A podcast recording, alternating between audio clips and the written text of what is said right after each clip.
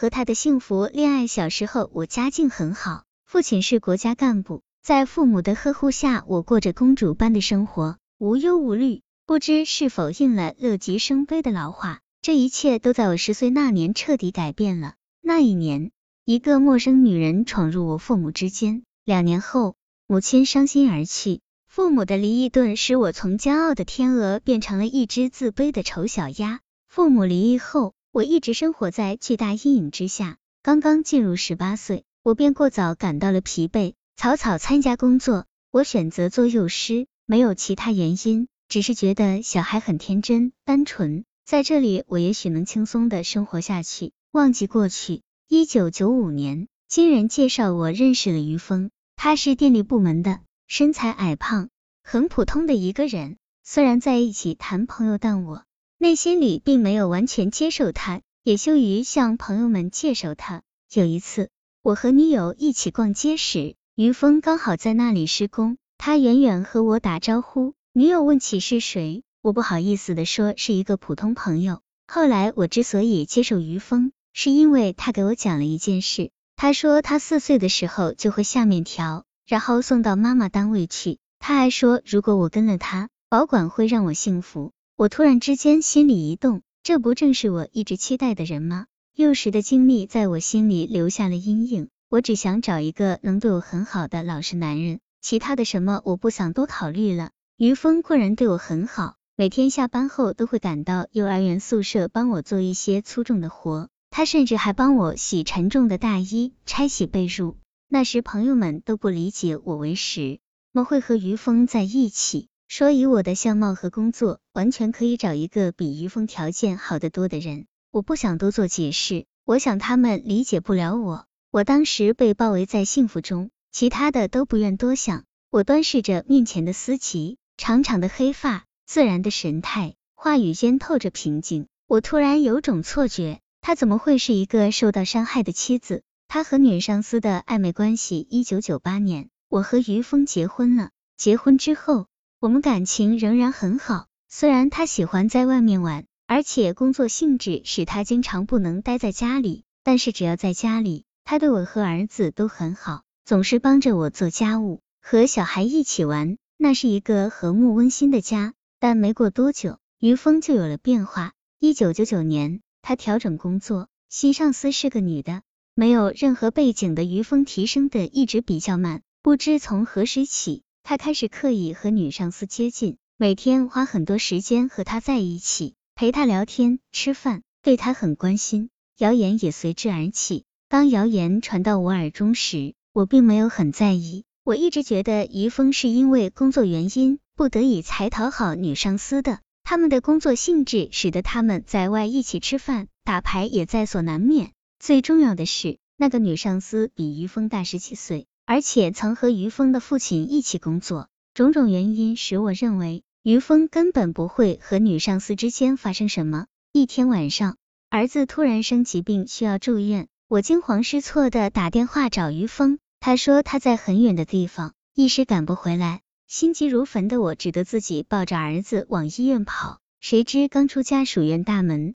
就看到于峰从那个女上司家的院子骑车出来，听到我的声音，他立马掉头往另一个路口骑去。或许是绕了很远，过了好一会儿，他来到了医院。面对我的质问，他解释说他当时在女上司家打牌，因为怕我误会，所以没敢说实话。我相信了他的解释。于峰和女上司的关系就一直那样持续着。期间，那个女上司的老公也给我打过电话，询问于峰和女上司的关系，但是我依然没有接受周围所有人的看法。二零零八年，女上司离婚了，从那时开始，于峰也变得经常不回家了，他的手机经常处于关机状态，即使打通了，他的回答永远是在打牌。我屡屡劝于峰不要和女上司走得太近，但我的话他从来都是当耳旁风，于是我开始选。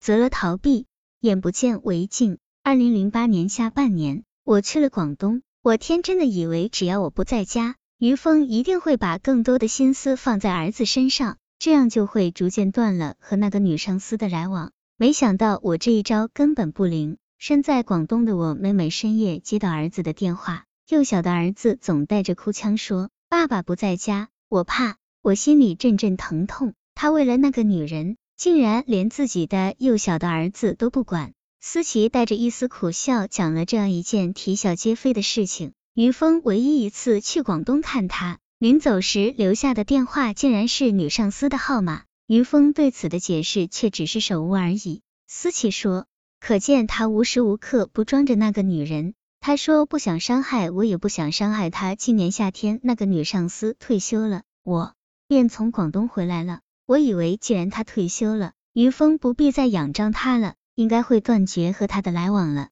毕竟他大他十几岁，于峰不会和他产生感情。以前只是因为他的权利，然而后来我才知道，我的想法是多么天真。每天晚上，我独自站在窗前，看到于峰和那个女人一起走进大门。十点、十一点、十二点，还不见他回来，几乎夜夜如此。我质问于峰是怎么回事，他的回答始终是我们什么都没有，但是要我断绝和他来往做不到。终于有一天，我诈称有人看到他们如何如何了，这下子于峰完全承认了，他和女上司有那种关系已经好多年了，以前都只是猜测，我总是半信半疑的，这下子他亲口承认了。我也绝望了，我抛给于峰两个选择，要么离婚，要么断绝和他的来往。于峰仍然重复着以前的答复，他不可能和他结婚，但是要他离开，他也做不到。他说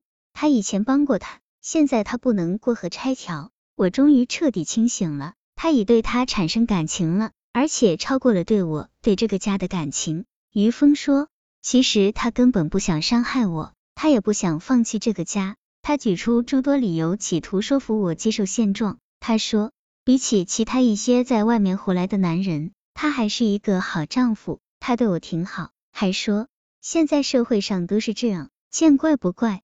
他劝我别离婚，说离婚对我一点好处都没有，女人这个年纪再婚也不是很容易。于峰居然还说，如果我接受现状，他以后会对我更好。我很矛盾。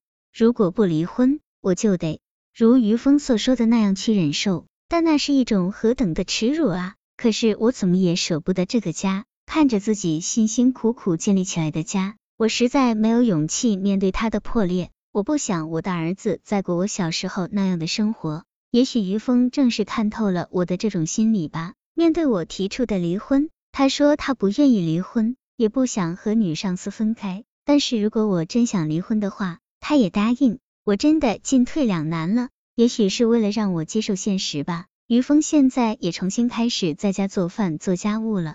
他说他不想伤害我，也不想伤害他。有一段时间，他回到家里一坐到沙发上，很快就睡着了。他说他很累，我说自找的，怪谁呢？他的回答总是一声叹息。思琪从日记本里取出一封信，他说这是他做的一次努力。试图通过他挽回于峰的心，大哥哥，失去你是我一生最伤痛的过错，而这或许是我最后一次这样叫你了。思琪说，在他和于峰感情最好时，他叫他大哥哥，他对他很依赖，爱情、亲情，还有幼年所有的向往。我问于峰看线后的反应，思琪轻轻摇了摇头，依旧是一丝苦笑。